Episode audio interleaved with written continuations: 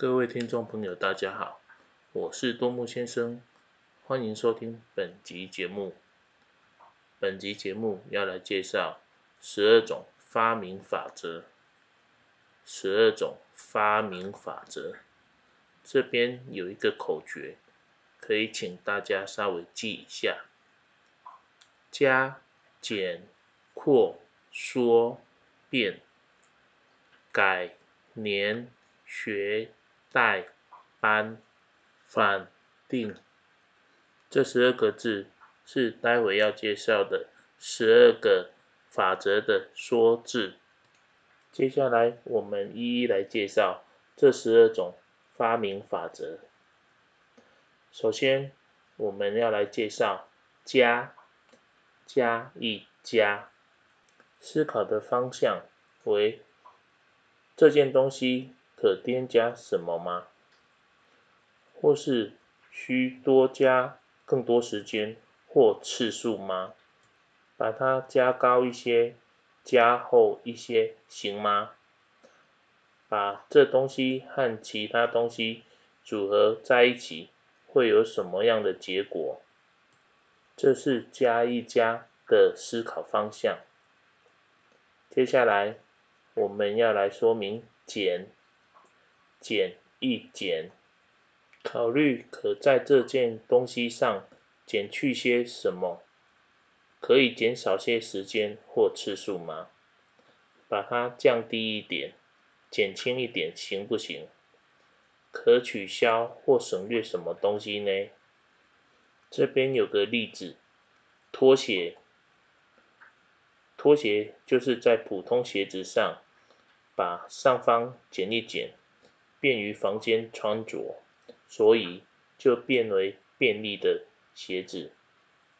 接下来要来介绍第三个扩，扩大的扩，扩一扩，考虑把这件东西放大、扩展会变成怎么样？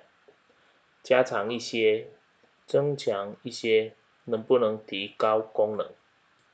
例如原本坐的沙发，把它的长度扩大一些，就可变成躺椅。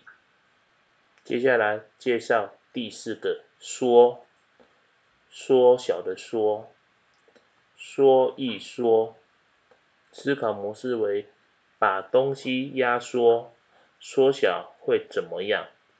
拆下一些，或做薄一些，降低一些。缩短一些，或减轻一些，再分割小一些，会怎么样？这是第四个法则，说一说。接下来我们来介绍第五个法则，变，改变的变，变一变。思考模式为改变一下形状、颜色、声音、味道、气味。型号、姿态会怎么样？或是改变一下顺序，会变怎么样？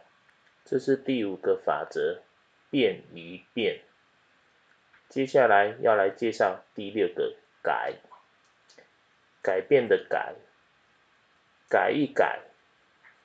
这件东西还存在什么缺点？还有什么不足的地方需要加以改进？它在使用时是否给人带来不便的麻烦？有解决这些问题的办法吗？是否有挪作他用或保持现状，做稍微的改变就可以增加功能？举个例子，例如眼镜，原来的镜片是使用玻璃，玻璃可能会撞破，而且稍嫌较重。后来由树脂镜片代替了玻璃镜片，反而更轻、更安全了。接下来我们来介绍第七个法则：联联想的联，联一联。某个事物的结果跟其他的起因有什么关系呢？能从中找到解决问题的办法吗？把某些东西。或事情联系起来，能帮忙达到目的吗？这是第七个法则，年年一年。接下来我们要来介绍第八个法则，学学习的学，学易学。有什么事物和情形可以让自己模仿学习一下吗？模仿它的形状、结构、功能，会有什么样的结果？学习它的原理、技术，又会有什么结果？这是第八个法则，学易学。接下来我们来介绍第九个法则，代代替的代，代一代。什么东西能代替另一样东西？如果用别的材料、零件、方法行不行？换个人做，使用其他的动力或机构，换个音色。可不可以换个要素，换个模型，换个布局顺序、日程，行不行？这是第九个法则，带一带。再来介绍第十个法则，搬搬动的搬，搬一搬，把这件东西搬到别的地方，还能有别的用处吗？这个想法、道理、技术搬到别的地方也能用吗？